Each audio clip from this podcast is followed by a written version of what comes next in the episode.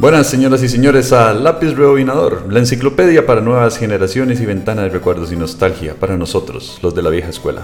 Soy Andrés Blanco Morales y me acompaña con sus notas para el programa en un disquete de tres y media, André Calderón Enríquez.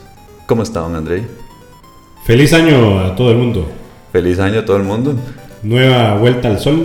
Exactamente. Nuevas oportunidades y nuevos temas que discutir y más cosas para rebobinar y acordarnos.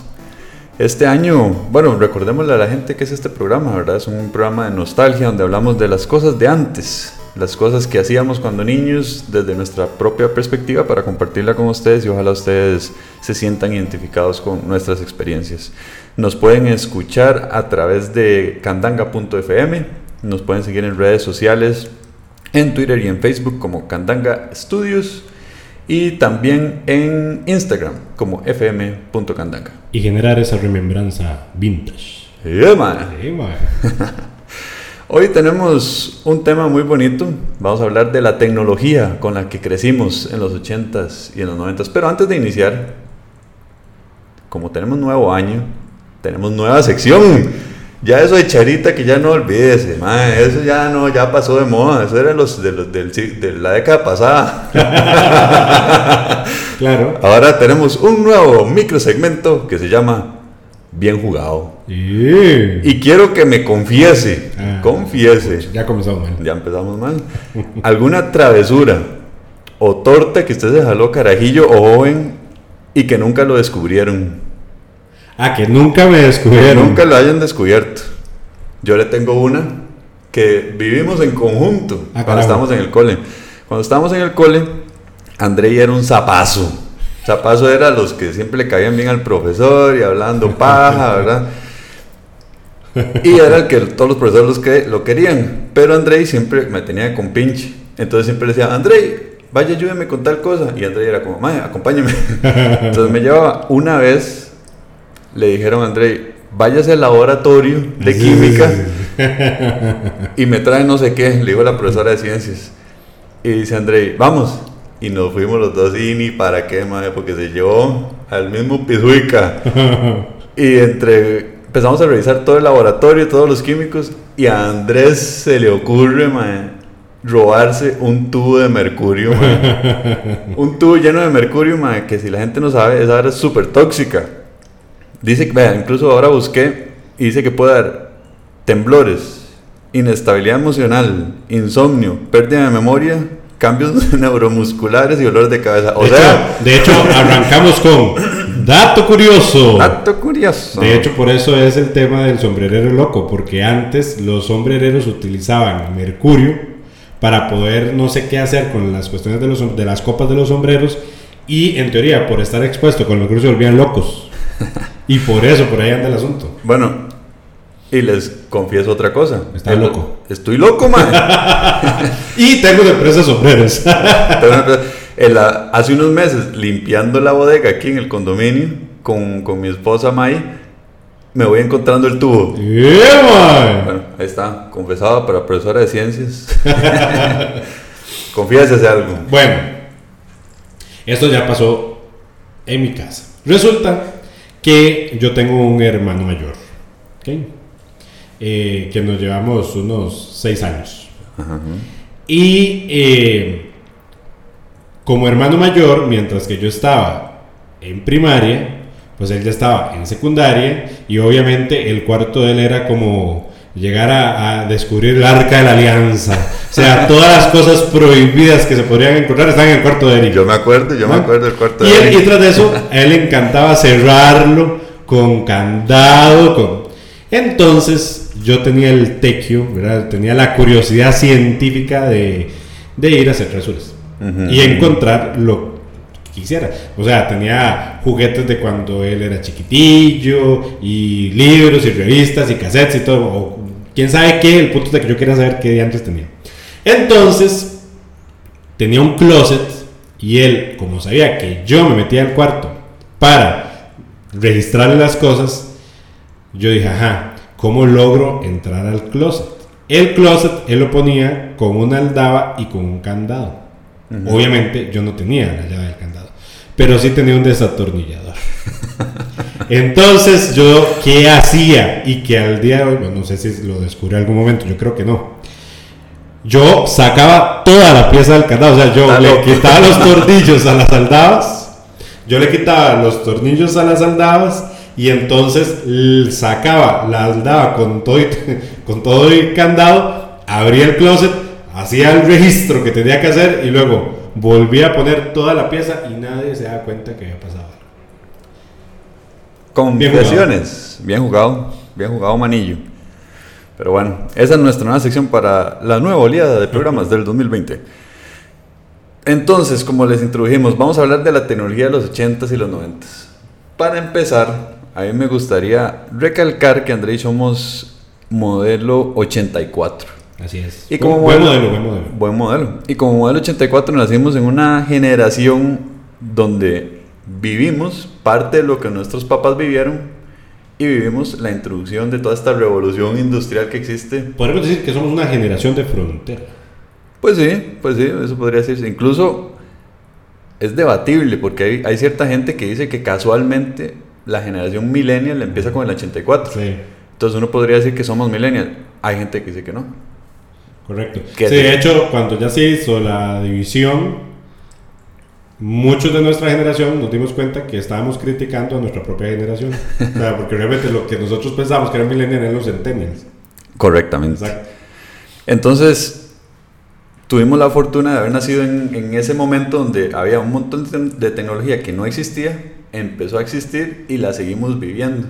Entonces vivimos una época oscura de no tecnología, ¿verdad? Las tareas y que todo lo que hacíamos sin un montón de cosas.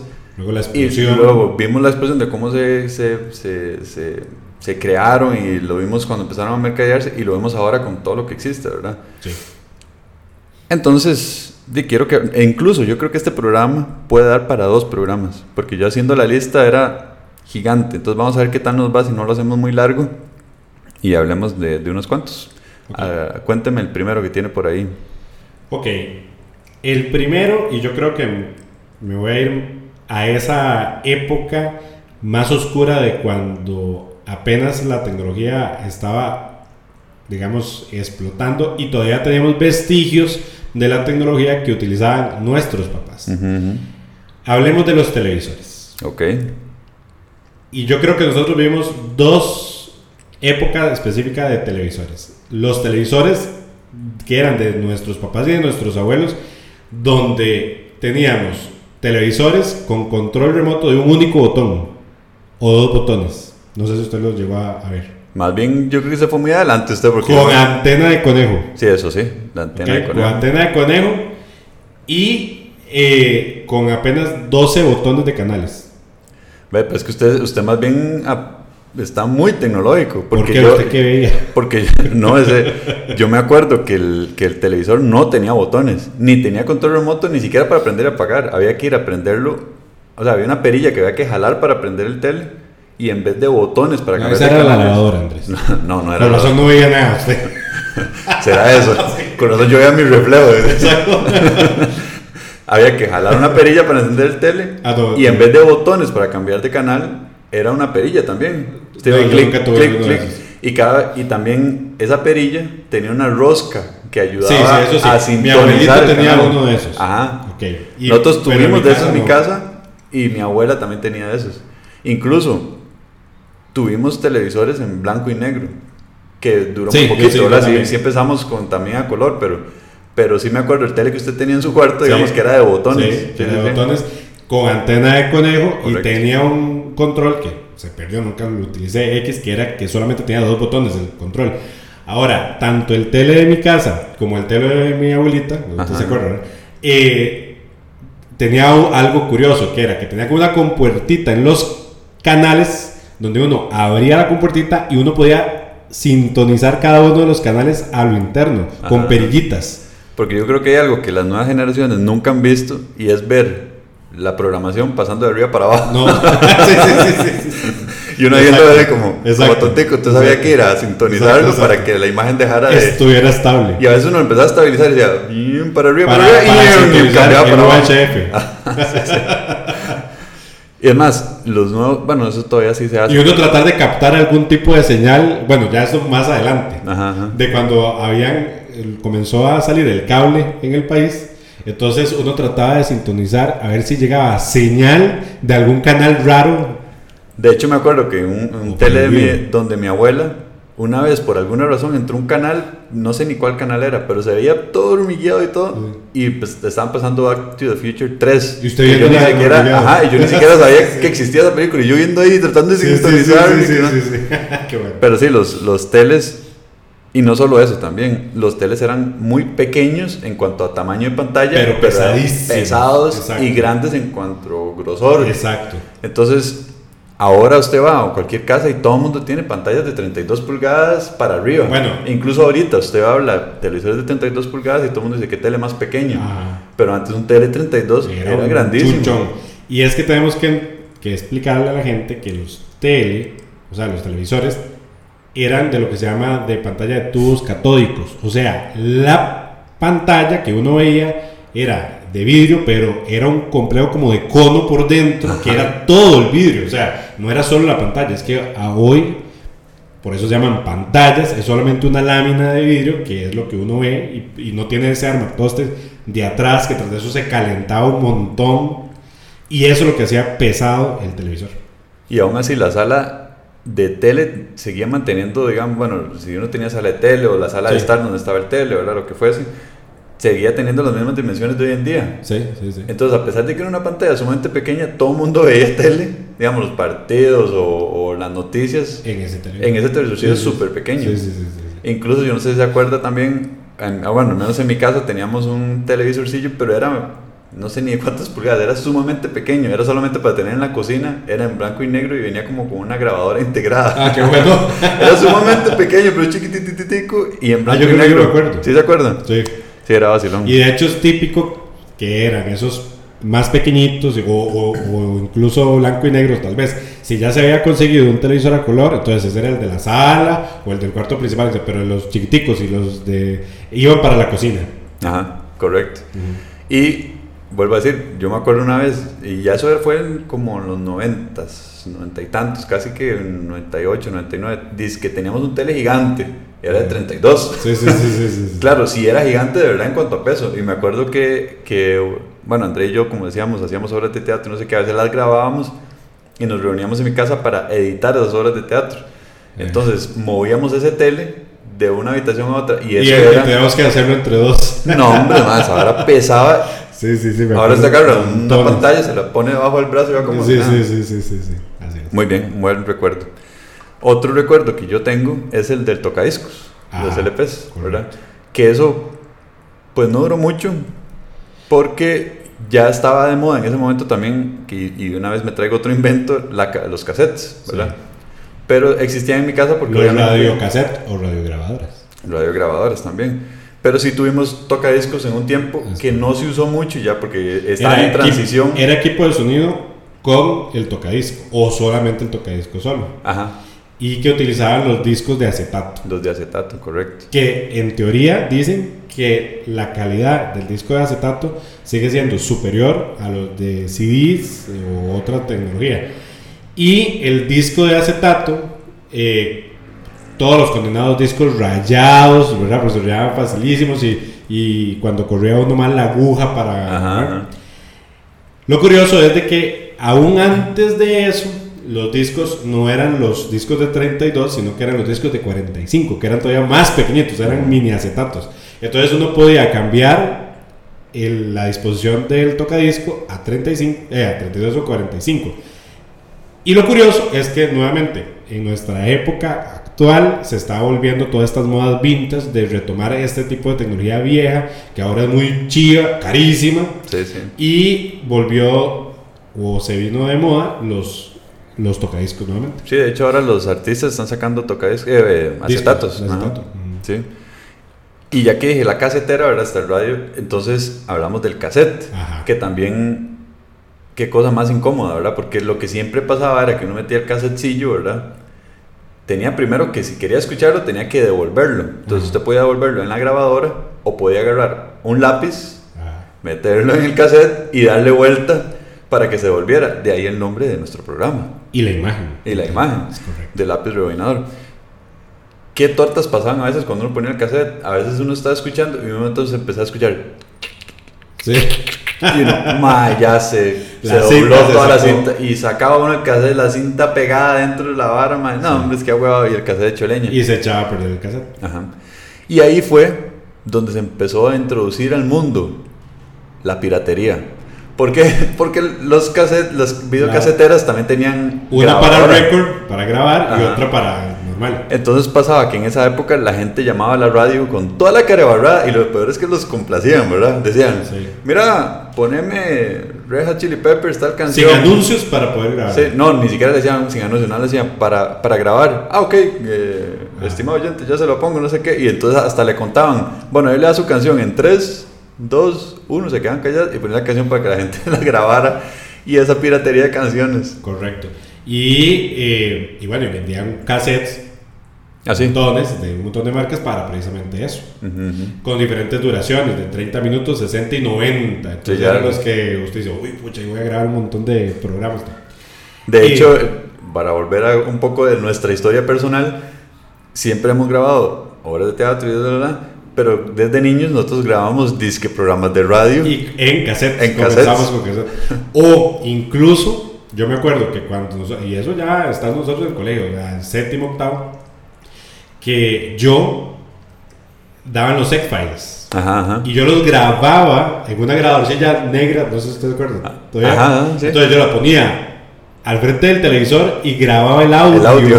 de la serie. Para volverlo a escuchar. Sí, sí, sí. Bien jalado. ¿Y qué venía acompañado de esos cassettes que se volvió de mucha moda y cambió mucho también y revolucionó la industria? El Walkman. El Walkman. Pero antes de hablar del Walkman, okay, okay. Ah, sigamos hablando de las radiograbadoras. Resulta que entre la gente joven, tal vez mayor que nosotros, era de modo tener entonces la grabadora portátil, porque digamos, estaba el equipo de sonido en la casa, que era el grande, con los baffles esos enormes, etc. Eh, y luego teníamos las grabadoras más pequeñas, entonces era súper cool salir a la playa, andar con la grabadora, o de hecho andar con la grabadora en, el hombro, o sea, pero unas chunchonas, ¿verdad? Metálicas ahí todo. Bueno, y la gente le pegaba stickers a las grabadoras también. y todo para hacerlas más cool, más personalizadas. y luego salió el Walkman. Y luego salió el Walkman. Que revolucionó rajado la industria, revolucionó al punto como revolucionó el iPod en nuestra generación, ¿verdad? Eso fue Sony, ¿verdad? Que eso sacaba, salieron un montón de Sí, salieron clones. Pero Sony fue el que trajo eso, entonces era la casetera portátil, ¿verdad? Entonces era como, de verdad, como un iPod en ese momento, ¿verdad? Donde iba uno escuchando música. Para hacer ejercicio. claro. Y claro, si, si, uno lo ve a la fecha de hoy, en realidad no es muy portátil. Porque era, era pesadillo. ¿Cómo? El, el, headset que se usaba, pues también era incómodo. Eran como almohadillas, se caía muy fácil de, de, la diadema que uno se tenía que poner, digamos. Y tenía un, digamos, para ponerlo en el cinturón o en el pantalón. Pero comparado al tamaño de las videograbadoras que existían antes, pues... El que luego fue lo que que, que cambió o innovó Apple con crear el iPad. El iPod. El iPod, perdón. y, eh, y después ya también eso dejó de ser importante cuando ya simple y sencillamente el MP3 se estandarizó. Correcto. De hecho ahí y poder utilizar el mismo celular para eso. Ajá. Sony se quedó atrás en el mercado cuando empezó a salir la tecnología MP3 y la digitalización de la música que pensaron que no iba a ser, bueno, es que fue, de hecho fue la combinación del internet con la digitalización de la música cuando eh, perdieron esa oportunidad de poder seguir con la marca. Imagínense, si hubiera hecho Sony lo mismo que hizo Apple antes que ellos, ellos hubieran sido los que dominaran el mercado. Correcto. Pero son moralejas para todos. Tengo para hablar de cocina. Ok. Antes o más bien, nosotros vivimos en una época donde no tuvimos microondas en una cocina. Algo que uno dice, todo el mundo tiene microondas. Caliente agua, ah, póngale un minuto ahí. No existían microondas. Entonces había que calentar el agua en el horno, que ahorita hablamos del horno también. Poner la famosa tetera, ¿verdad? Que era una chunchilla que usted le metía agua y tenía una tapita, ¿de acuerdo? Que silbaba. Ajá, silbaba cuando, cuando ya estaba hirviendo el agua, obviamente. Y luego se inventó el microondas y fue la revolución, ¿verdad? De hecho, yo y yo creo que nuestras mamás eh, en la misma época donde revienta lo del microondas. Entonces, todas las señoras querían tener, obviamente, microondas. Y entonces se dan cursos de cocina con microondas. Yo creo que su papá llevó y mi mamá llevó. Yo lo que, lo que así noté es un libro. Me acuerdo que sí, sí, teníamos, teníamos libros de receta para hacer en microondas. Exactamente. Y madre, esa vara. Bueno, que de hecho, al día de hoy, mi mamá es carguísima con el microondas. Dice, ah, no, no, entonces usted para hacer la ensalada de papa, usted te agarra las papas, o sea, las mete en una bolsa, agujerea la bolsa y lo mete en el microondas. O sea, sí, sí, sí. Buenísimo. Pero es increíble pensar que en una época no existía microondas, de verdad. Ahora se da por sentado, pero de hecho yo creo que fue muy poquito tiempo porque no tuvimos microondas. En Exacto, vivimos más bien ese cambio de no existir microondas a ingresar microondas. Y también eran chunchones, super pesados, etcétera. Y, no recuerdo si eran muy caros, me imagino que sí. Me imagino que sí. Pero sí. sí. Y ahora que dije cocina, me gustaría hablar de las cocinas, que también, ¿verdad? Porque ahora usted ve las cocinas, son súper bonitas, ¿verdad? Con vitrocerámica. de disco. Ajá, y usted puede poner la temperatura exacta. Pues, sí. Pero antes no, antes los discos eran unas espirales. De perilla, Ajá. De, de disco de espiral. Ajá, y esa espiral, hasta eso, el disco no era como recto. Sí. Era súper ondulado. Entonces usted pone la olla, a veces se doblaba para un lado, para el otro. O cocinas de gas. Ajá, bueno, cocinas de gas yo desearía poder tener todavía, porque es un, son un éxito para cocinar. Sí. Pero esos discos espirales hasta se ponían rojos cuando usted estaba cocinando. Y limpiar eso era. Bueno, ¿usted se quemó alguna vez con una cocina? Sí, claro. Yo también. Y yo una vez por porque yo siempre. Yo, chiquitillo, fue muy travieso. ¿Quién dice? Sí, yo lo digo. Que no aparentaba para afuera, pero era muy travieso. Entonces, y me acuerdo perfectamente que en la casa de mi abuelita. Llegué yo, que no toque la cocina, que no tengo. Y Andrei. y puse la mano completa en el disco. Completamente quemada, despellejada, ampollas en toda la mano. Y póngase crema y póngase. ¡Qué dolor! A mí me pasó una vez que habían sartenes, pero los de antes, ¿verdad? Que olvídese sí, sí, de, nada. Comal de, acero. Y el mango no era de plástico. Era de. Y entonces estaba ahí y me acuerdo que yo llego a agarrar ese sartén y también me quemé toda la mano completa. ¿Alguna otra tecnología que tenga por ahí? De cocina. Bueno, no, antes, todo era muy grande y muy llamativo. O sea, digamos, las batidoras eran enormes también, súper pesadas. Eh, las licuadoras también de, del pichel de vidrio. Que nuevamente, a como ha ido cambiando la tecnología, hubo una época en que el plástico que ahora más bien está en desuso y más bien se estaba evitando el consumo de plástico y volver más bien a las tecnologías retornables de vidrio, etcétera. Es curioso, ¿no? Eh, fue el guau, decir, bueno, no, es que resulta ser que todo lo que antes hacíamos con vidrio, ahora podemos hacerlo en plástico. Y, se bota. Y se bota, exactamente, es, desechable, o sea, eso era la moda, lo desechable. Ahora más bien estamos volviendo a, no, Dios libre, no deseche, ¿verdad? es muy curioso. De hecho hay un anuncio, no sé si se acuerda de, hay una marca de Polipac. Era de, de, de, esos platos plásticos. Me acuerdo un anuncio de que es que es rajado porque en estos tiempos jamás, jamás ¿verdad? Era el anuncio de la, la, familia cenando, ¿verdad? Y en voz en off sonaba, le presentamos señora el, lava, el lavaplatos revolucionario, no sé qué. y era que la señora podía agarrar el mantel y meterlo en la bolsa de basura. Y botarlo todo. y eso era el éxito, la que deje comprar platos y bote. No, hombre, man, Bueno, por eso le digo, o sea, vivimos esa transición de, donde la industria del plástico, y aquí en el país hubieron empresas que hacían bolsas plásticas, vasos plásticos, etcétera, y de hecho Centroamérica se ha convertido en un país, en un país, una región donde la industria plástica fue bastante importante. Donde más bien ahora es, no, si usted tenía una licuadora de vaso plástico, procure que más bien sea de vidrio, y más bien el vidrio es más fácil para lavar y no conserva tantos olores. Y, X. Eh, bueno, eso es lo que me acuerdo. Yo tengo otra que de verdad el cambio es grandísimo. Son las cámaras de fotos. Las cámaras de fotos de antes eran de rollo. El rollo era muy básico. ¿Se acuerda la forma del rollo? Era como dos ojos unidos por una CJ. Correcto. y esas cámaras eran vacilonas porque ahora tomar fotos es muy fácil. Porque el software ayuda mucho a, a ayudarle a la gente a no tener que configurar nada.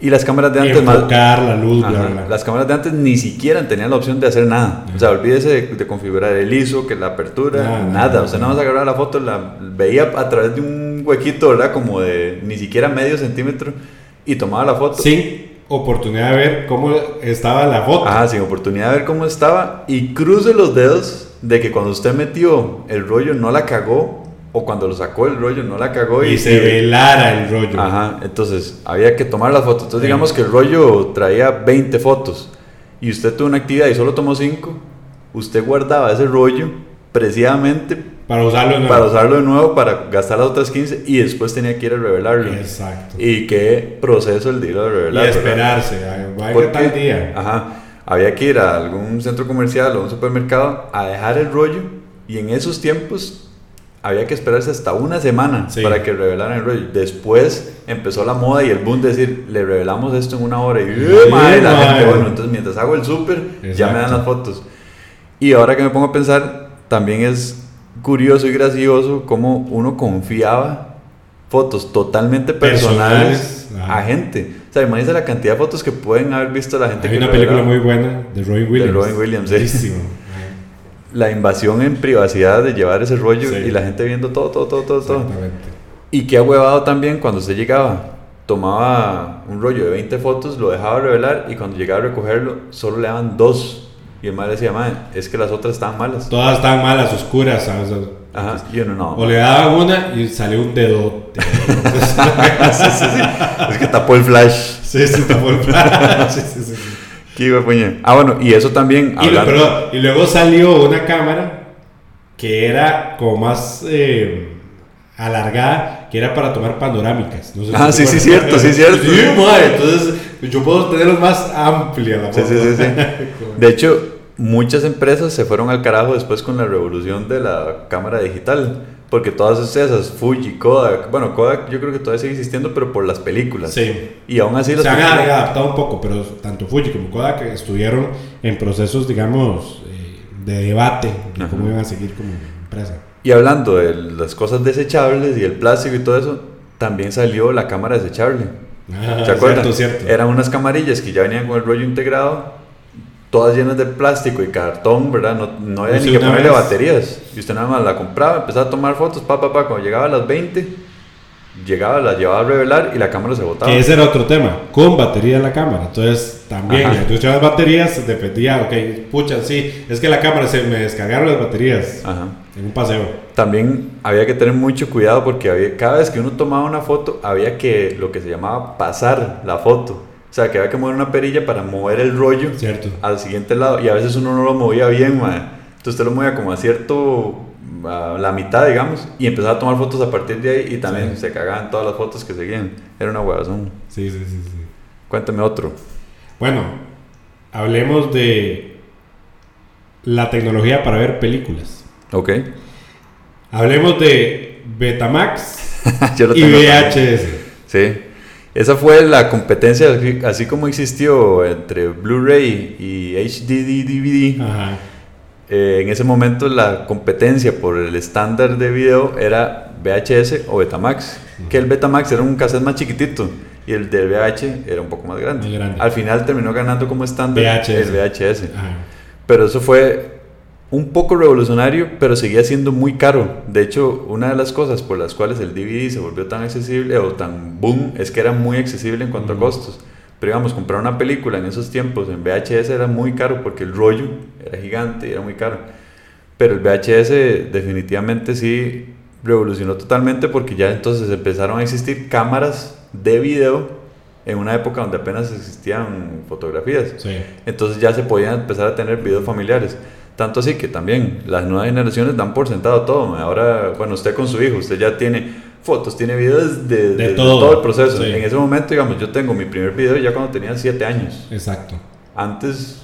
Exacto, de hecho, por eso es que eran tan preciados los álbumes de fotos, de los álbumes de fotos, porque realmente las pocas fotos que uno tiene de su vida se resumen en un libro, en un álbum. ¿ya? O sea, un total de tal vez, no sé, 100 fotos, 60 fotos, póngale. En cambio, uno en un día puede tomar 500 fotos hoy con el celular y con videos y audios y todo. Entonces, ha cambiado increíblemente. Sí, de hecho, hace poco me puse a, a escanear ahí lentamente fotos viejas y me encontré un cassette Y yo, madre, ¿qué tendrá? Entonces me compré una casetera, porque hasta eso ni siquiera existe ahorita. Entonces me compré una vara. Sí, ¿cómo transformarlo? Ajá, para transformarlo en MP3. Y cuando lo escucho, madre, somos mi hermana y yo. Mi hermano no había nacido, mi hermano y yo nos llevamos tres años y medio. Mi hermana y yo hablando con mis papás. Que mis papás nos pusieron a grabar como una entrevista. Entonces nos preguntaban, ¿qué, qué, qué van a hacer hoy en el kinder? Eh, qué bueno. Y yo, madre que fue puta recuerdo más, o sea, jamás escucharse. Qué invaluable. Ajá, escucharse uno a esas edades, yo no me acordaba. Es, Ni el tono de la voz. Nada, es súper diferente y, ver, por lo menos en el caso mío, apenas estaba aprendiendo a hablar, entonces también me acuerdo que ni, ni burbujas podía pronunciar. Pero sí, es, es, es increíble cómo ahora se ha por sentado toda la parte esa de, de documentar cosas. Sí. Y antes de verdad era bastante difícil. Bueno, y el VHS entonces también tenía todo una eh, parafernalia y un rito para poder ver una película, porque también, primero que nada, el conseguir la película, que uno o la compraba, que era lo menos, o la alquilaba en los centros de alquiler de películas. Correcto. Que en Estados Unidos se hicieron famosos, ¿cierto? Correcto, el Blockbuster. Exactamente, el Blockbuster, que en su momento fueron de las empresas más millonarias en Estados Unidos Ah, y sí. luego decrecieron, ¿verdad? No, ya ahorita quebró. Sí, Ya. creo, exactamente. Creo, Por no haber innovado. creo que hasta hace poquito cerraron el último. el último, exacto. cerraron el último. Bueno, y aquí en Costa Rica hubieron un montón de centros que copiaron el modelo, entonces uno se afiliaba a un videoclub, entonces uno tenía un número y uno decía, alquílelo y póngalo a tal número. Entonces uno tenía que pagar, luego devolverle la cinta, etc. En el caso mío, yo tuve la suerte de que al frente de mi casa había un videoclub. Había un videoclub. El de Entonces, Don Ronald. El de Don Ronald. Entonces, y que sigue existiendo, ya a la vuelta. Entonces, eh, uno lo que hacía era iba y, y- y alquilaba las películas que uno quería. Bueno, X. Luego llegaba a la casa y entonces a poner la cinta. Que tras de eso, nuevamente el tema de la piratería. Los videoclubs lo que hacían era que sacaban 10.000 copias de la misma película. Ajá, ¿verdad? Entonces, usted si le tocaba X número de, de copia, ya la copia ya se veía desteñida y. Sí, sí, sí. El, el audio ya era diferente y todo. Bueno, ¿qué pasa? Que, o sea, no era el original. Sí, no era lo original. ¿Qué pasa? Que uno llegaba a la casa, ponía el cassette y pasaba lo mismo que con los cassettes normales. Que la cinta se podía trabar dentro de la condenada casetera. Y agarre usted desatornillador, abra la casetera para quitar de las bobinas la cinta. Ay, bueno, un, tema. O cuando llegaba uno y alquilaba la película, la metía en el VH, le daba play y, estaba en el final. Estaba al final. Y yo, "No, madre, ahora tengo que volver. Y la película. Con el rewind. Ajá, había, había que, había que hacerlo de dos formas. O uno, en el VH uno le apagaba la película, empezaba a volver y duraba como 15 minutos devolviendo la película. O con un aparatito de rebobinar. O con un rebobinador. Que en el caso, yo nunca tuve rebobinador, pero me daba mucha risa porque cuando yo iba a la casa de Andrei tenía uno, y yo creo que la mayoría de gente lo tenía Sí. así, que era en forma de carro. De carro. Entonces usted le abría el capote, pa, metía el Sí. cassette y, y era rapidísimo. De hecho, nosotros tuvimos dos. Uno que era simplemente uno cuadradito, que era ese, y el del carro. ah, yo me acuerdo del de carro. Y la mayoría de gente tenía ese con Sí, sí, sí, el de carro todo. Rojo, negro, qué bueno. Y era una pereza volver las películas. sí, y me acuerdo que los videoclubs lo obligaban a uno a devolver la rebobinada. Rebobinada, sí, porque para ellos era un dolor. Correcto. Y ahora, ya que hablamos de películas y eso, la introducción al cable, Ajá. porque van un poco relacionados. Cuando empezó la televisión por cable en ese momento, era muy curioso, porque los, los televisores no traían sintonizador para, bueno, no traían la vara hasta el cable coaxial para pegárselo al tele, ¿verdad? Y ni sintonizador para cable. Entonces lo que le vendían a uno o le alquilaban era una cajita con perillas para escoger el canal que uno quería ver. Entonces el chunche se conectaba al tele y ya uno podía ver las- la televisión por cable y se ponían en el canal 3, como En todo. el canal 3. Entonces De ponía- igual para ver las películas, de hecho. Ajá. Te ponía el canal 3, entonces ahí usted pegaba, el- la- que era como, traían como unas antenitas Ajá. atrás, usted las atornillaba atrás en el tele y Exacto. podía ver cable. Que era la huevada, que puede ser que ya en ese momento usted tuviera un televisor con control remoto, pero para cambiar los canales de cable tenía que levantarse, ir a tocar la perilla y clic, y, y ver qué están viendo, ¿verdad? En ese momento. Exacto. Y no eran los casi ciento y pico canales que tenemos ahora, eran Eso como principio. 20. Es correcto. Era como 20 canales y uno, y madre, ahora sí películas. Y con eso aumentó aún más la piratería ahora que hablamos de lo de VH. Porque yo me acuerdo que lo que nosotros hacíamos era que cuando Por ejemplo, ah, bueno. Se veía la guía. Ajá, exacto. Sí, que era impresa. Ajá, uno compraba una guía de, de, los, de lo que iban a dar en todo el mes. Entonces uno decía, voy a ver qué van a dar mañana. Uy, y ahí era película, buenísimo. Olvídese de Netflix. Había que planificar ver una película. Entonces uno decía, en dos semanas, el domingo a las 8 de la noche, van a la película que yo quiero. Entonces todo el mundo sentado esperando la película. Para y, grabarla. Ajá, y poner el VH para grabar la película. Yo tenía un montón de películas grabadas así de HBO y... Pero sí me acuerdo lo de la maquinita. Tanto así que, que mis hermanos y yo nos peleábamos por quién manejaba la maquinita. Y nosotros teníamos una costumbre de decir, nadie me puede vencer. Entonces el que decía eso primero, de verdad, pero así como si fuera, eh, eh, si, si, si, no se cumplía iba a pasar quién sabe qué, ¿verdad? Religioso. El que lo decía lo respetábamos, de verdad. Entonces terminamos de comer y salíamos corriendo y decíamos, está ocupado. Decíamos, está ocupado sillón, control y maquinita y nadie me puede vencer. Y el que hacía eso decíamos, ya está, man. Vamos a tener que ver lo que va a ver Marcela, vamos a tener lo que va, lo que va a ver Alan. Y era almorzando rápido para poder decir eso primero, porque también había ciertas reglas en la casa. Había que decirlo después de comer. Si usted lo decía durante la No comida, valía. no valía, ma, está comiendo todavía, weón, ¿qué le pasa? Entonces era comerse la comida rapidísimo para poder decir esa frase y salir corriendo a agarrar el control. Pero sí, esa maquinita. Y que las maquinitas, o sea, lo que ahora son las cajas de, de cable, Ajá. siguen existiendo, pero ya son digitales, son micro, pequeñiticas y todas las otras, no tienen perillas, etcétera, Ajá. son botones Pero hay para HDMI y otros. Ajá, correcto. Igual hay teles que ya lo traen hasta incorporado, Incorporado. ¿verdad? Como, pero esas maquinitas eran un dolor y el escándalo que hacían, uno que llegaba a cambiar de canal era ¡clac! Y había que hacerse como para atrás a ver qué estaban dando. No, no me gustó, ¡clac! Y el otro canal era una pereza. Cuénteme de otra. Eh, bueno, relacionado más o menos a lo de los videos, acá hablemos de las máquinas de videojuegos. Hijo de puñal, ok. ¿O quiere que lo dejemos para, para otro, más bien otro especial? Porque yo sé que eso es área suya. No, no, podemos, podemos hablar un poquito ahí. Por sí. encima. Sí, sí, hablemoslo por encima. Bueno, en la época en que nosotros comenzábamos, estaba el Atari Ujú, ujú. y el Nintendo. Ajá. ¿Cuál otro?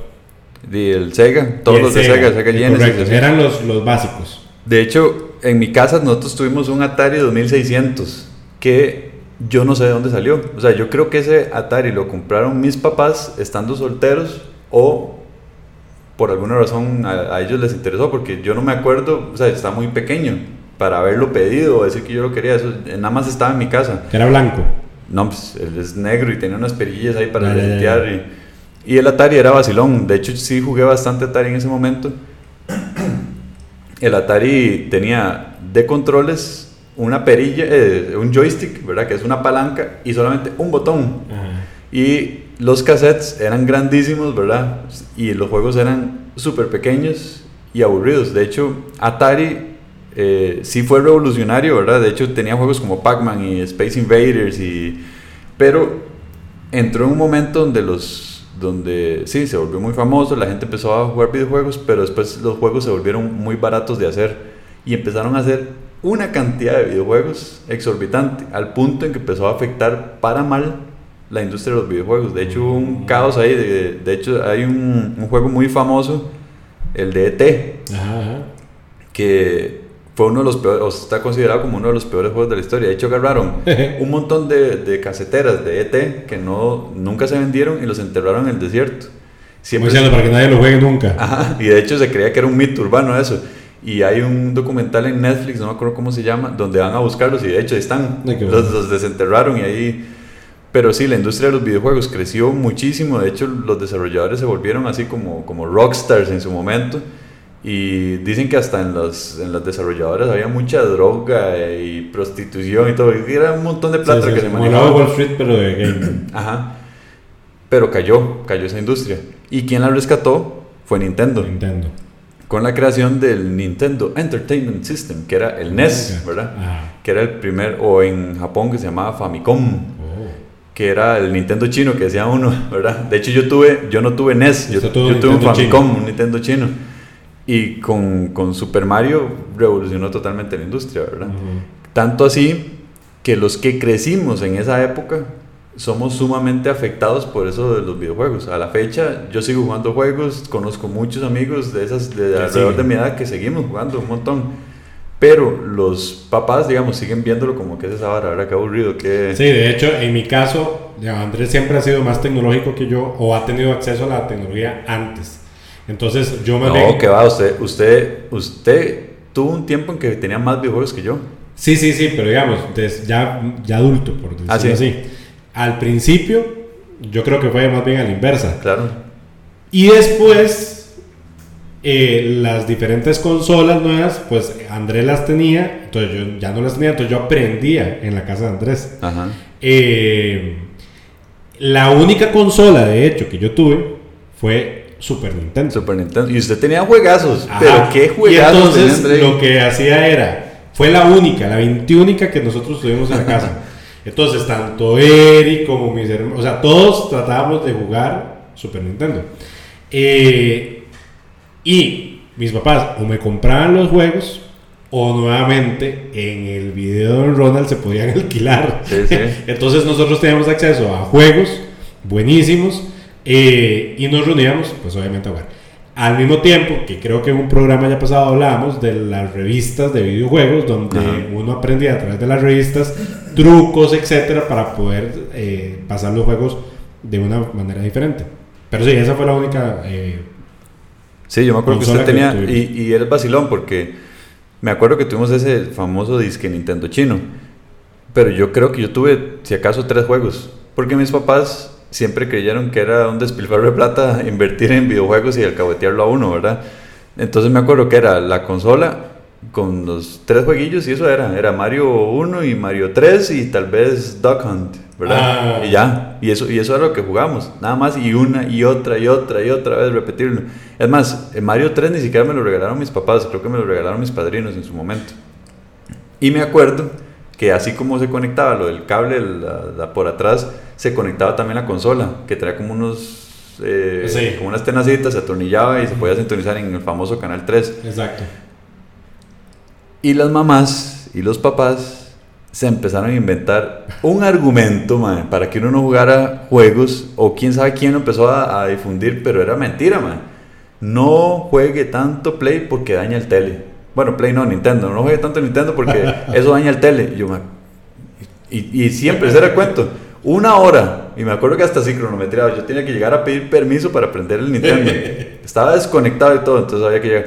Ma, ¿puedo jugar Nintendo? Sí, entonces hay que irlo a sacar. Conectarlo. Y una hora, ma. Y apague y vámonos, ma. ¿Qué hijo de pucha?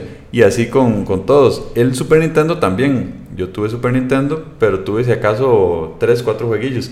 Pero André tenía juegazos. Yo, me acuerdo del juego Indiana Jones. ¿Qué puta juego Super Mario Bros. Indiana Jones. Tenía. Tenía. bueno, ese Indiana Jones era particular porque era que tenía las tres películas dentro del mismo juego. Ajá. Entonces uno hacía la historia larguísima. Había uno que era como de de unos como medieval, entonces uno iba avanzando, iba matando, entonces uno era un brujo, un guerrero. Ay, sí, cierto, ese sí era bueno. Luego uno de aviones, y otro también como de unas naves espaciales que uno iba matando como, como bichos, etcétera. El de Aladino yo creo que era suyo. No, ese, ese me lo había prestado un compañero de la escuela. Luego yo lo tuve eh, a través de Don Ronald. Pero muy bueno ese. Y el Rey León también. Ajá. De hecho, eso hace poco los acaban de eh, volver a sacar. Mortal Kombat. Ah, buenísimo. Y Street Fighter. Ajá. Yo tuve Street Fighter. Bueno, me dice que yo, que a mí nunca me ha gustado el fútbol, tuve uno de fútbol. ¿Sí? No me Más, yo me acuerdo. Los primeros, no sé yo me acuerdo eh, un cumpleaños suyo. Sí, sí, sí. Varios compañerillos ahí, todos jugando, fútbol en la casa de Andreima. ¿Cuándo se ha jugado fútbol en la casa de Andreima? Sí, como que, ¿cómo nadie nos tomó foto? Sí, sí, sí. y bueno, hablando de consolas, nada más también como brochazo, para no meternos mucho.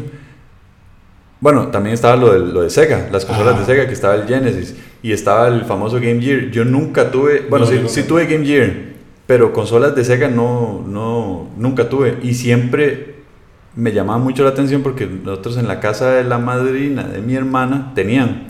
Entonces siempre que llegaba a ver me parecía rajado, ¿verdad? Y yo comparaba Sonic con Super Mario y yo decía, Sonic se ve demasiado tuanes, man, qué chido, man. Y de hecho a la fecha ya yo Sonic y yo, que es ese juego tan aburrido? es malísimo. Bueno, ¿qué es para mí? Hay que ver la película. bueno, y pasó otra situación. dos temas. Uno, entonces, en esa época, uno tenía amiguillos o amiguillas que tenían consolas.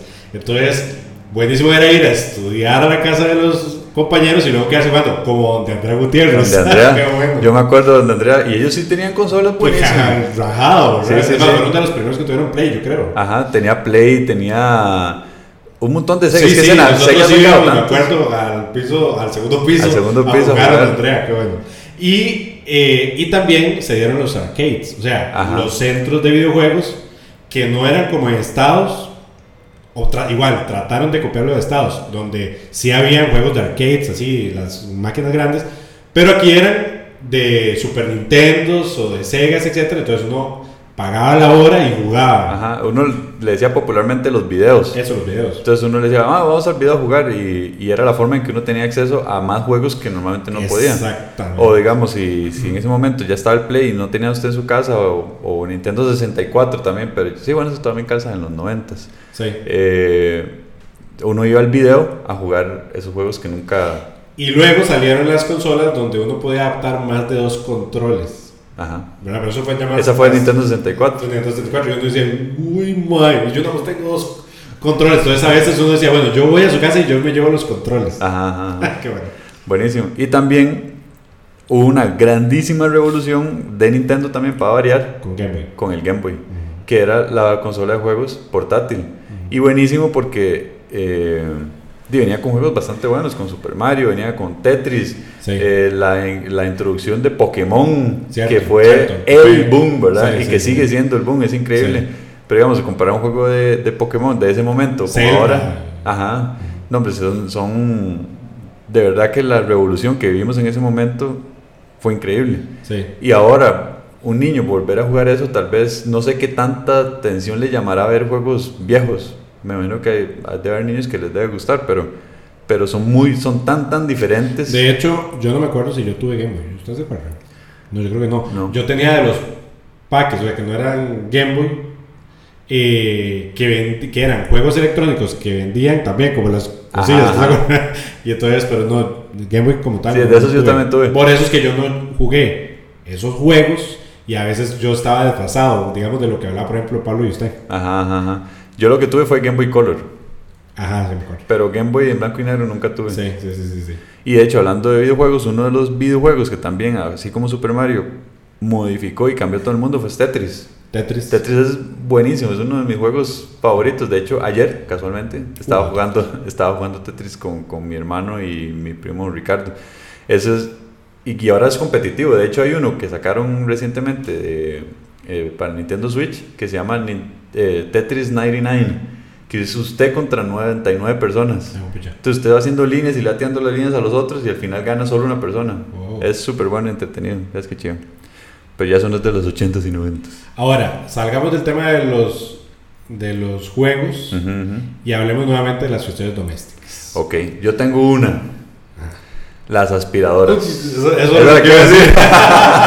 Cuéntame su, su, punto de vista, a ver. No, porque nosotros hacían ruido. Sí, que hijo de puta. Bueno, todavía hacen. Sí, todavía hacen, pero digamos que, que yo me acuerdo una, una aspiradora anaranjada que yo tenía en la casa. Eh, no sé si todavía existía la aspiradora. Bueno, X. El punto es de que con un montón de carajadas que se les pegaban y eran así también grandes y todo. Pesadísimas. Y luego quitar la moto, bueno, todavía, pues, de polvo. Pero me acuerdo perfecto la, la, la aspiradora. Nosotros en mi casa, yo no sé qué le dio a mis papás pero en una remodelada que le hicieron a la casa les dio por, en vez de poner piso, poner alfombra.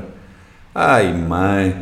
en Costa Rica alfombra, con, con, las lluvias, mae, la humedad, todo. Entonces, había que turnarnos todos para aspirar la casa, man. No, man, y ese escándalo. Y lo peor es que nos lo ponían a mis hermanos, obviamente, ¿verdad? Entonces, nos levantamos para ir a la escuela 5 de la mañana y nosotros aspirando a la casa. O sea, los vecinos seguro diciendo, esos hijo de putas a las 5 de la mañana aspirando, man.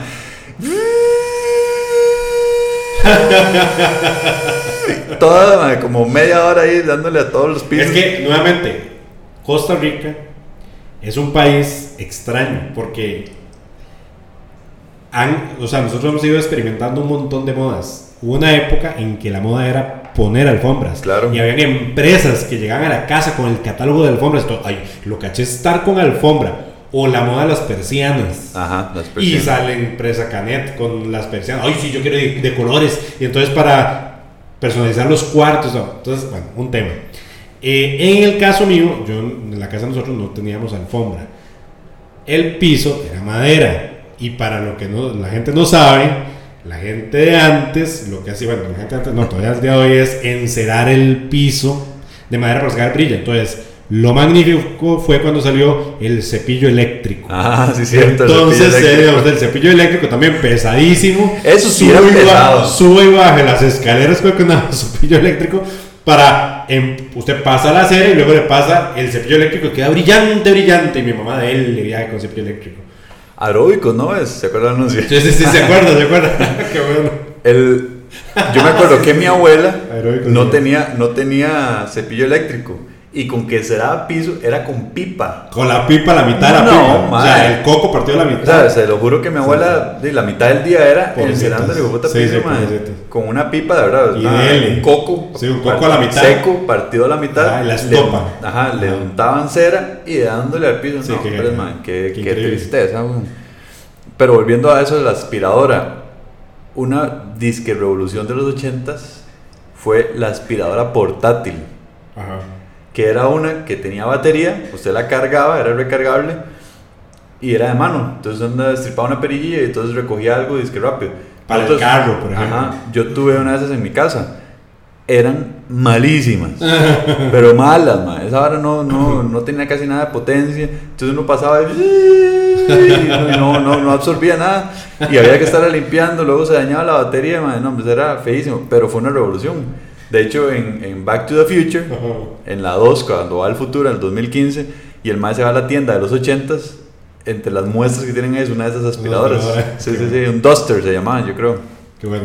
Bueno, hablemos de los teléfonos. Sí. Ok, Sí, primero sí, que sí. nada, nosotros vimos el teléfono de disco y con candado. De- O sea, se pone el candado para que no pueda girar el disco, ¿no? Sí, sí, Y entonces, ¿cu- ¿cuál era? Ah, pucha, sí. 200, y a veces venían con un pegado, con, con un cartelito para uno poner los números importantes. Entonces, uno ponía Sí, 1, 2, 3, 4, 5, cierto. 6. Llame tal número. Sí, sí, sí. Ese teléfono de disco era una pereza. Primero porque no era inalámbrico. No. Entonces había que estar a la pura parte del teléfono. Como en la mesita de teléfono. Ajá, en la mesita donde está el teléfono. Y eso que dice Andrei, marcar un teléfono era lentísimo porque si usted, si el número empezaba, bueno, no, no, en ese momento, sí, sí, empezaban con 8 a veces. Sí, sí. Entonces era la el último número de la ruedita, entonces era Exacto. llevarlo hasta el, y soltaba uno y el teléfono siguiente número Qué bueno, ¿eh? marcando el teléfono. Y en ese momento los números eran súper cortos, eso sí, porque Sí, había muy poca de hecho, población. Nosotros también vivimos la época aquí en Costa Rica, porque en otros países son más bien larguísimos los números, Sí, donde se agregó el, el- el número 2 al frente de todo lo que eran teléfonos fijos y el 8 para... Y, porque acuérdese la época en que los celulares eran con 3. Ajá, eran con tres. Entonces vimos ese cambio de agregarle un número, un dígito más. Sí, antes los números eran de, de seis dígitos. Ajá. Luego pasaron a 7, actualmente, al menos en Costa Rica, Ocho. son de 8. Ujú. Pero sí me acuerdo hasta la campaña, ¿se acuerdas? De, eso fue como en el 90, No me 91. acuerdo bien, sí. Yo creo que fue 90. De hecho, todavía usted va y hay ciertos lugares aquí en San José donde usted ve los rótulos y siguen teniendo el teléfono viejo. De seis dígitos, Exactamente. ¿eh? Qué rajado. Usted dice, pero ¿cómo no ha cambiado? Sí, sí, sí. ¿A dónde van a llevar? Ese era el primer teléfono, el que era de ruedita. Pero Ajá. después la revolución fue el teléfono inalámbrico. Inalámbrico. ¿Qué Que eran Sí, eran grandísimos. Grandísimos. Y te- tenían hasta antena, man. Interna. Entonces, Sí, sí, una antena plástica, rígida. Sacaban una antenilla y bling. Pero sí fue una revolución. Y, y ese. Que hasta los juguetes de niños, entonces sabían de, ay, usted tiene su teléfono inalámbrico. Ajá, ajá. Ese fue, fue un pegue. Y de hecho, en ese momento, es que yo creo que ya ahora, bueno, al menos en mi casa, nosotros no tenemos teléfono fijo. Ya, ya eso, Sí. ya como todo el mundo tiene teléfono móvil, no tiene sentido. Pero en ese momento, todas las casas tenían teléfono. Sí, de hecho no había salido todavía la telefonía IP ni nada de eso. Ah, Entonces, más. obviamente, todo tenía que ver con el teléfono que daba el ICE y todo. Y había que ir a solicitar la Ah. línea y eso era un proceso grandísimo. Entonces había gente que mientras le daban la línea tienen que esperar a veces hasta años. Sí, sí, sí. Y para hacer llamadas tienen que ir al teléfono público más cercano. De hecho, eh, mis primos hubo un tiempo que solicitaron la línea y tuvieron que esperar un montón de tiempo. Y para poder ir, tenían que, digamos, llamaban a, ah, bueno, los teléfonos públicos en esa época, uno podía llamar gratis como dos segundos. Ajá. O sea, se llamaba y se le colgaba el ratito solo, ¿verdad? Llámeme. Ajá, entonces mi tía llamaba a mi abuela, le decía, llámeme, pa, le colgaba y ya mi abuela se sabía el número del teléfono público. Sí, sí, entonces sí, llamaba, se quedaba mi tía esperando a la par, llamaban y contestaban. Sí, sí, sí, sí, sí. O el llamar a cobrar. Los teléfonos públicos azules acá Ajá. en el país. Grandísimos, ya de moneda. No, en ese momento eran metálicos, los de moneda. Los azules eran ya Era para- negro de metálico. Ajá. Y luego cambiaron a los teléfonos azules Ajá. acá en el país. Luego se introdujo el tema de las tarjetas de chip. O sea, todo eso ha ido desapareciendo. Todo. Sí. Yo no sé si todavía existirán teléfonos públicos. Hay pocos teléfonos públicos. De hecho, me acuerdo perfectamente cuando. Me acuerdo perfectamente, estando nosotros en el colegio, donde dijeron: Noruega, país avanzadísimo, donde ya no hay teléfonos públicos. Todo el mundo utiliza celular. Bueno, o sea, a los años ya todo el mundo era igual. Curioso. Y ahora aquí dice celular. La introducción de los teléfonos los móviles al país. Aquí la, la empresa que trajo eso creo que fue Milicom, así se llamaba. Creo, ajá. Entonces nosotros, eh, bueno, mi, mi papá por el trabajo le dieron un celular que era grandísimo, man, era grandísimo. Y no le decíamos celular, le decíamos Milicom. por- porque como era el problema, entonces, eh, tráigame Milicom que lo dejé en el carro ahí, fue puta chichón, man, que podía medir. Un ladrillo. Como 30 centímetros Sí, sí, de sí. altura, man, era grandísimo. Y pesado. Y pesado, exacto. Sí, sí, sí. Por las baterías. Y es vacilón cómo va evolucionando la, la historia del celular, ¿verdad? Porque primero eran gigantescos y la moda, conforme fueron pasando los años, era hacerlo más pequeño, Sí. y más pequeño, y más pequeño. Tanto así que, digamos, cuando usted ve las películas de Matrix, eh, cuando hablan por celular eran súper chivas, ¿verdad? Sí. Chiquititicos y que eh, hacían ese toque que se levantaban, ¿verdad? Eso era lo más fresa que existía. Sí, en el levantar la tapita. Ajá. Y ahora, más bien la tendencia es hacerlos grandes. hacerlos más grandes de pantalla. Porque antes el teléfono era solamente para llamar.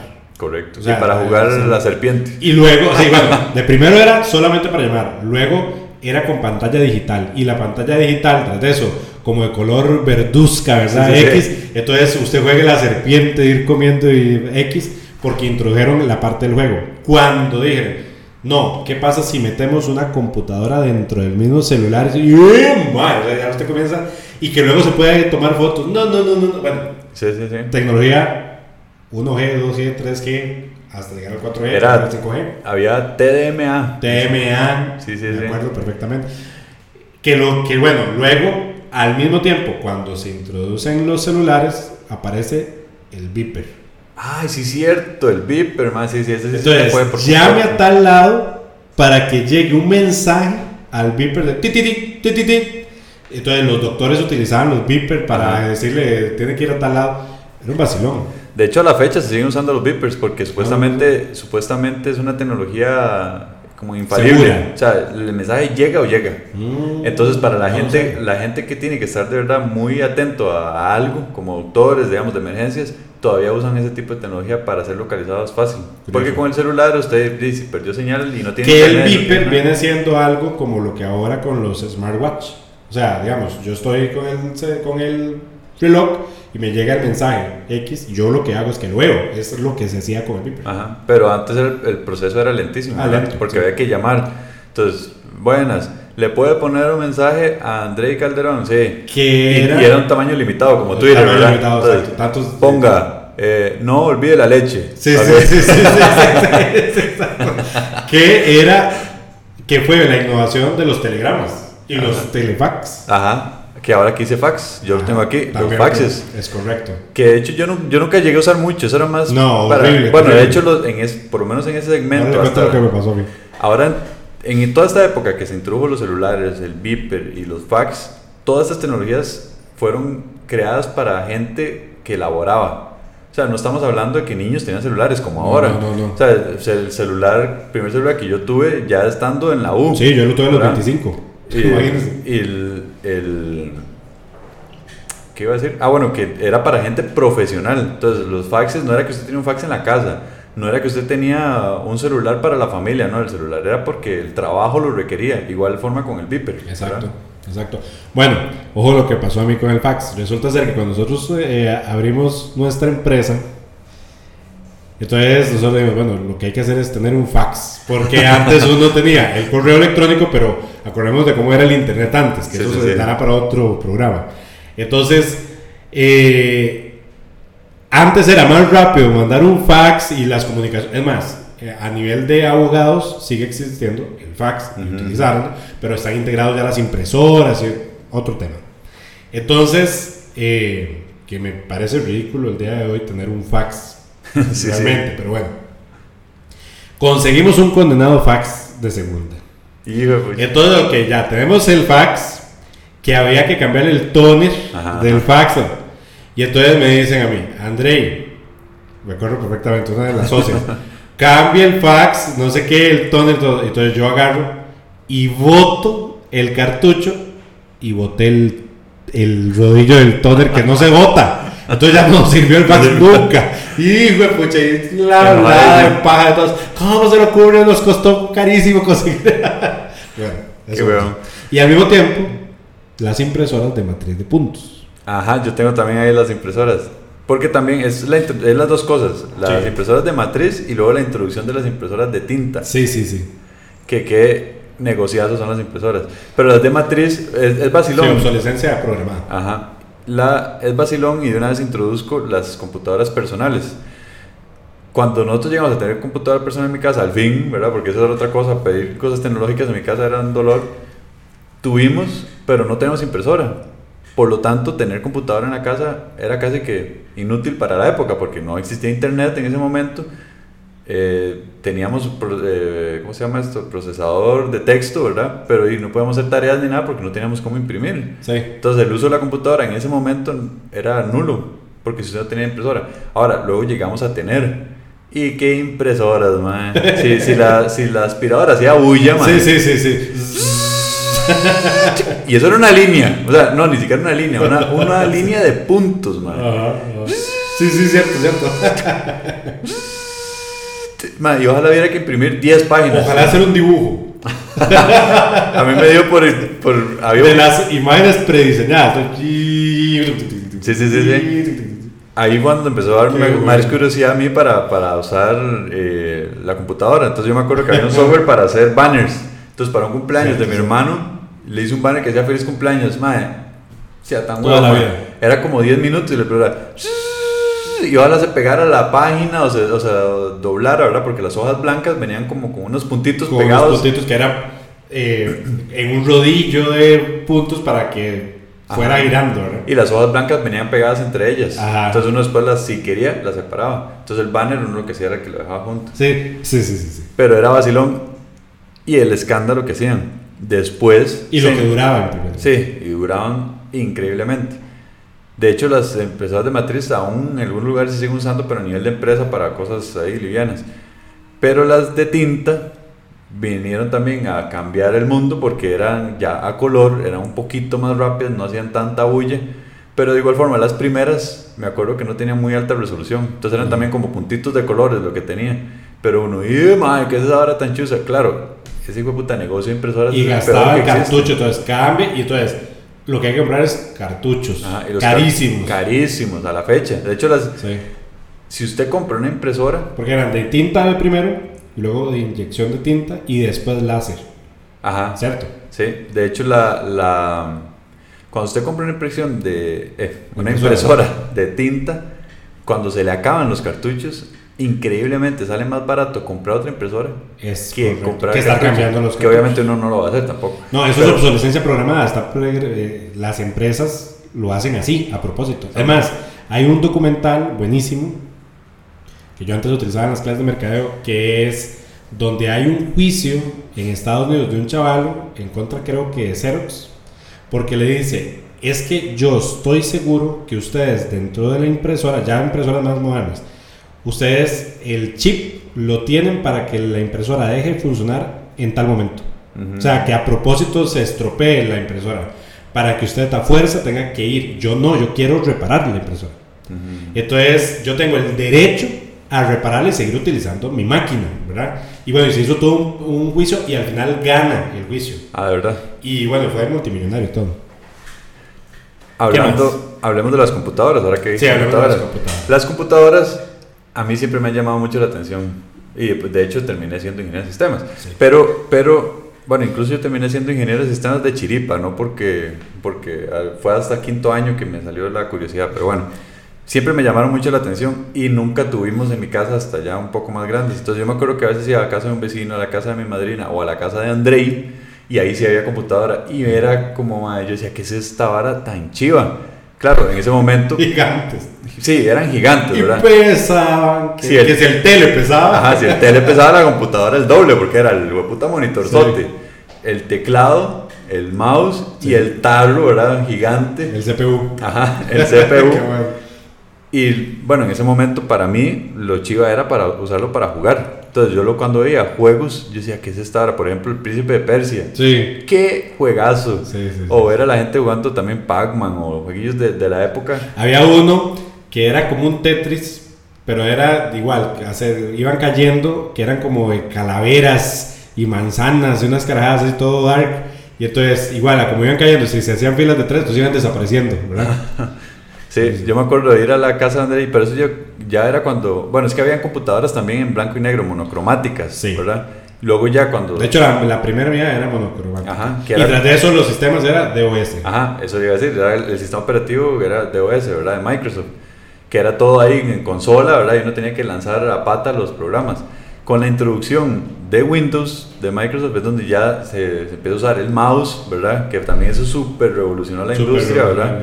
Que es vacilón, porque el mouse ya nosotros lo damos por sentado, pero yo estoy seguro que, por ejemplo, Gael o, bueno, niños, usar un mouse debe ser medio complicado. Porque, ellos piensan en el dedo de la pantalla. Ya ellos nacen pensando en el touchscreen. Sí, es correcto. Y si la gente en realidad lo único que hace es escribir mensajes, usar correo, en realidad no hay necesidad de usar un teclado y un mouse. Cierto. Entonces, si usted le pone un carajillo, siente, si usa la computadora, seguro se queda así como, ¿qué es esto, verdad? Sí, es cierto, es cierto. Cosa que para nosotros, por eso digo que nosotros, la generación de nosotros es demasiado chiva, porque sabemos usar todo esto que, bueno, que otros no. Antes de lo que decía Andrés, las computadoras de primero, entonces eran blanco y negro, con programa de Entonces, por ejemplo, todo era con código. Entonces, por ejemplo, para accesar a un juego, me acuerdo de mi papá, otros de eso. O sea, llevaba un cuadernito y entonces ponía, ok, clave para hacer tal cuestión. Entonces, para echar el juego, EXC, dos puntos, slash, slash, pongo, taca, taca, taca, sudoku, no sé qué, tal cuestión. Y entonces, eh, me acuerdo de un juego que era de un bichillo que había que ir eh, empujando un cuadradillo para ir saliendo como un tipo de, de, ¿Cómo se dice? De un laberinto. De un laberinto, ajá. Buenísimo. Otro que era de una ciudad que iban cayendo unos misiles. Entonces no tenía que pegarle a los misiles para desplazar los misiles. Sí, ese estaba para Atari también. Bueno, esos eran juegos basiquísimos que venían en disquets. Ajá, que ahora hablamos de los disquets. Que uno tenía que meter dentro de la computadora para grabar y activar con ese EXC el juego, De hecho, era con consola. De hecho, había computadoras que no booteaban, o sea, no arrancaban si no les metía uno el disco. Entonces uno tenía que meter el disco, prender la compu, ya cuando el sistema operativo estaba cargado, sacaba el disco y metía el otro disco. De hecho, por ejemplo, la computadora, la, que me acuerdo, la primera de nosotros, eh, tenía hasta una llave ¿No sé usted se acuerda? Sí, sí, sí. Yo nunca entendí para qué era llave, si era como candado o algo, no, entiendo yo para qué estoy metiendo llave.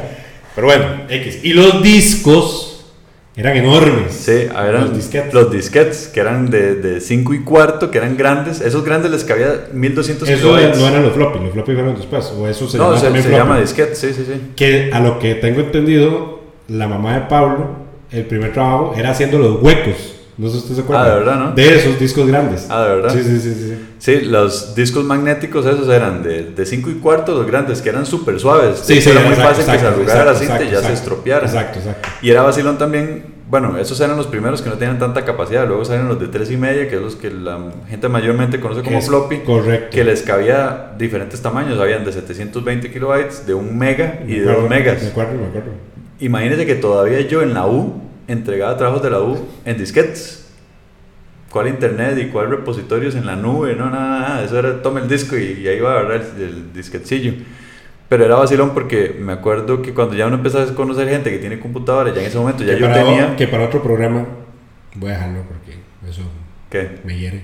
¿Qué le dieron? Voy a hablar de una ratada ¿De qué? que Andrés y Pablo me hicieron a mí. A ver. ya, no, no, ya no, que, no, Ah, ya que lo introdujo ahora, dígalo.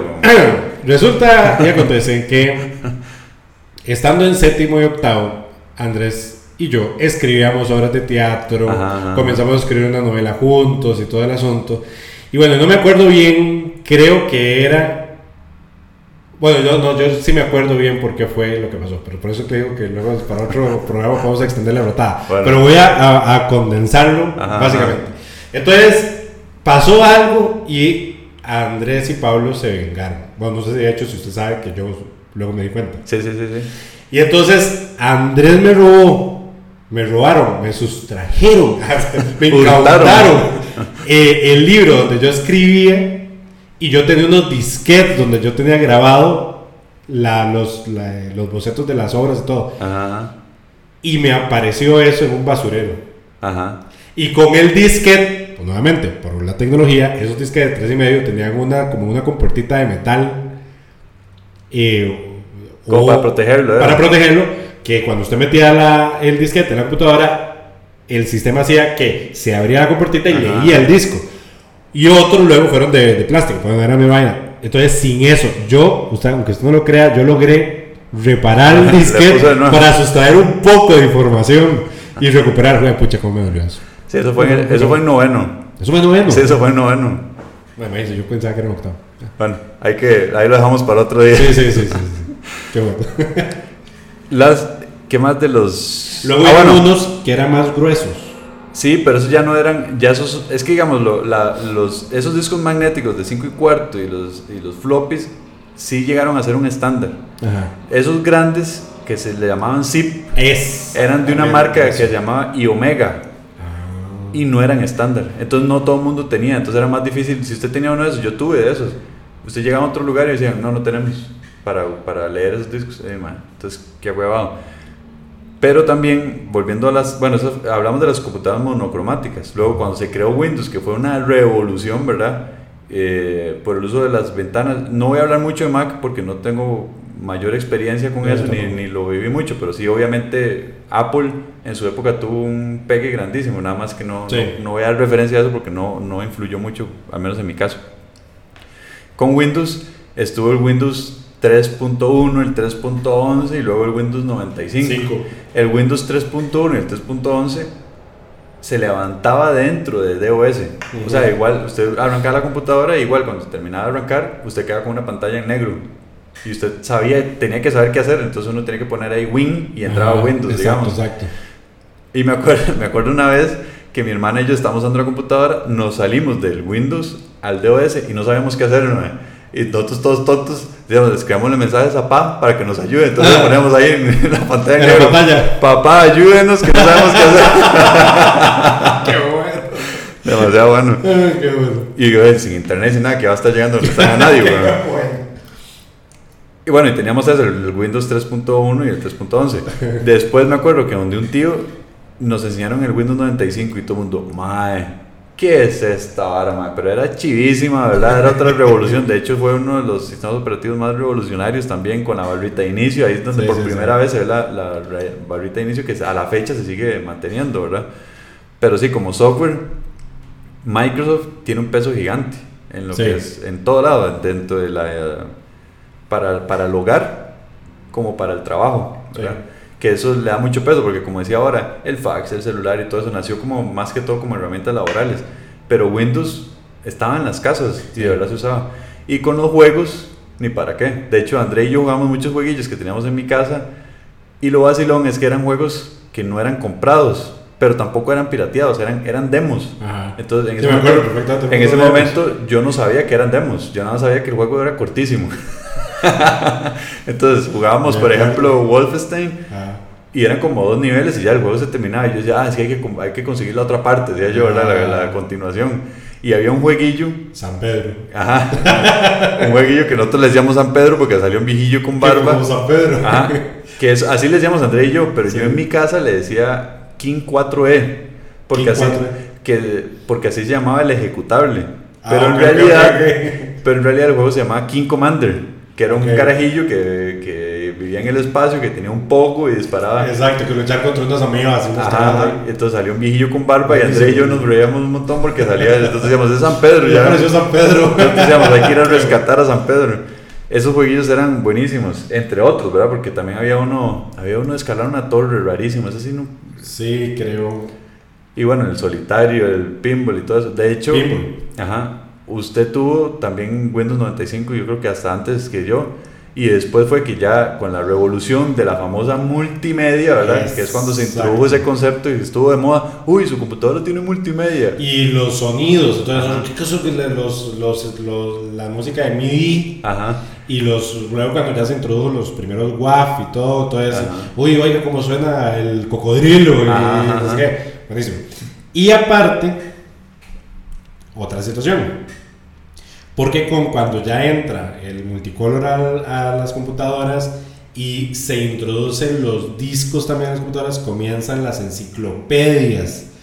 Por ejemplo, la enciclopedia en carta La o las carta. primeras. Entonces, yo me acuerdo que yo tenía una, también aburridísima de discos, no sé qué. Y entonces, uy, vea, vamos a ver los dinosaurios. Y, Los ¡y, dinosaurios. los dinosaurios. Y los animales. y los animales, vea, el oso. Y entonces aparecía la foto del oso y, Sí, sí, y se sí. oía a veces un midi del oso.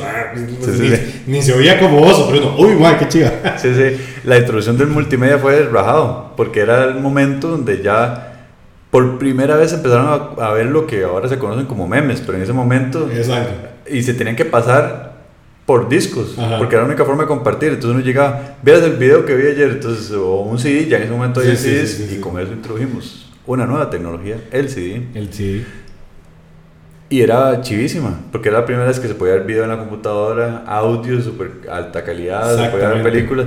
La música, ahí por primera vez se introduce ya la música en digital, que, que con la introducción del internet, es que no sé si hablar, yo creo que deberíamos hacer un programa solo de internet. Sí, sí, estoy de acuerdo, estoy de acuerdo. Pero entonces obviémoslo un poco que con la introducción de la internet y la digitalización de la música empieza la piratería increíble de música, con. Napster por ejemplo, Ajá. que la gente empezó a hacerlo y, y, y era increíble como se hacía, no era como que cierta gente lo hacía, no, ma, todo, el mundo, pirateaba música y eso era aquí en Estados Unidos, en, Y fue un medio perfecto para introducir los virus de computadora y todo. O sea, de hecho ese fue el momento en que se introdujo una, o, o- o estos antiguos hackers Ajá, ajá. identificaron que era la puerta por la cual se podría meter para accesar a computadores y cosas así.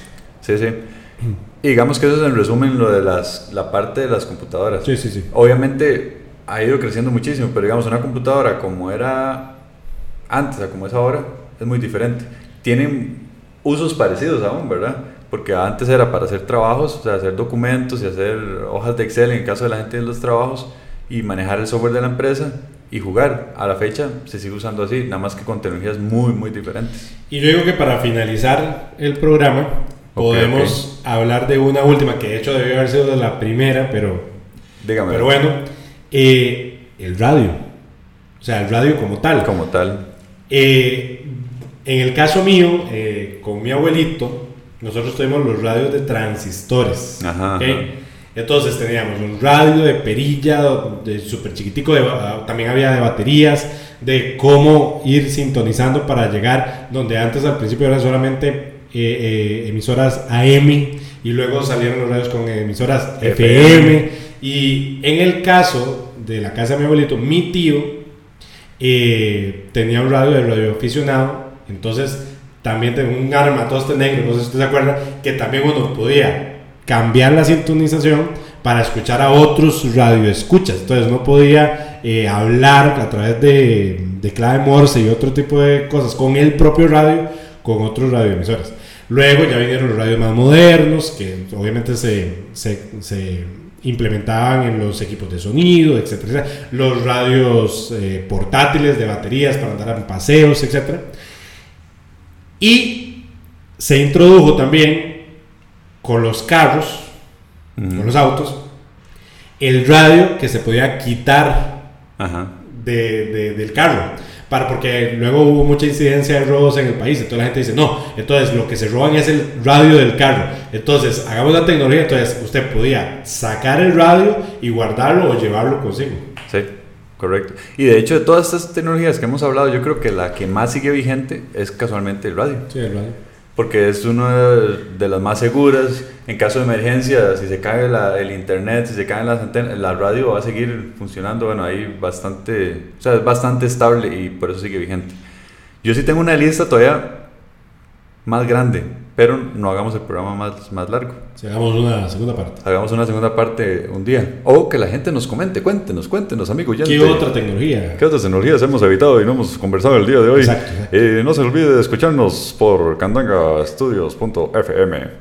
Pueden seguirnos en redes sociales también, en Twitter y en, y en Facebook como Candanga Studios. En Instagram estamos como fm.candanga.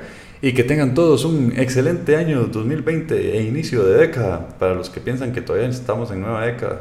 Porque hay un debate ahí. Sí, sí, correcto. Muchas gracias. Feliz nuevo año bisiesto. También. Qué bonito.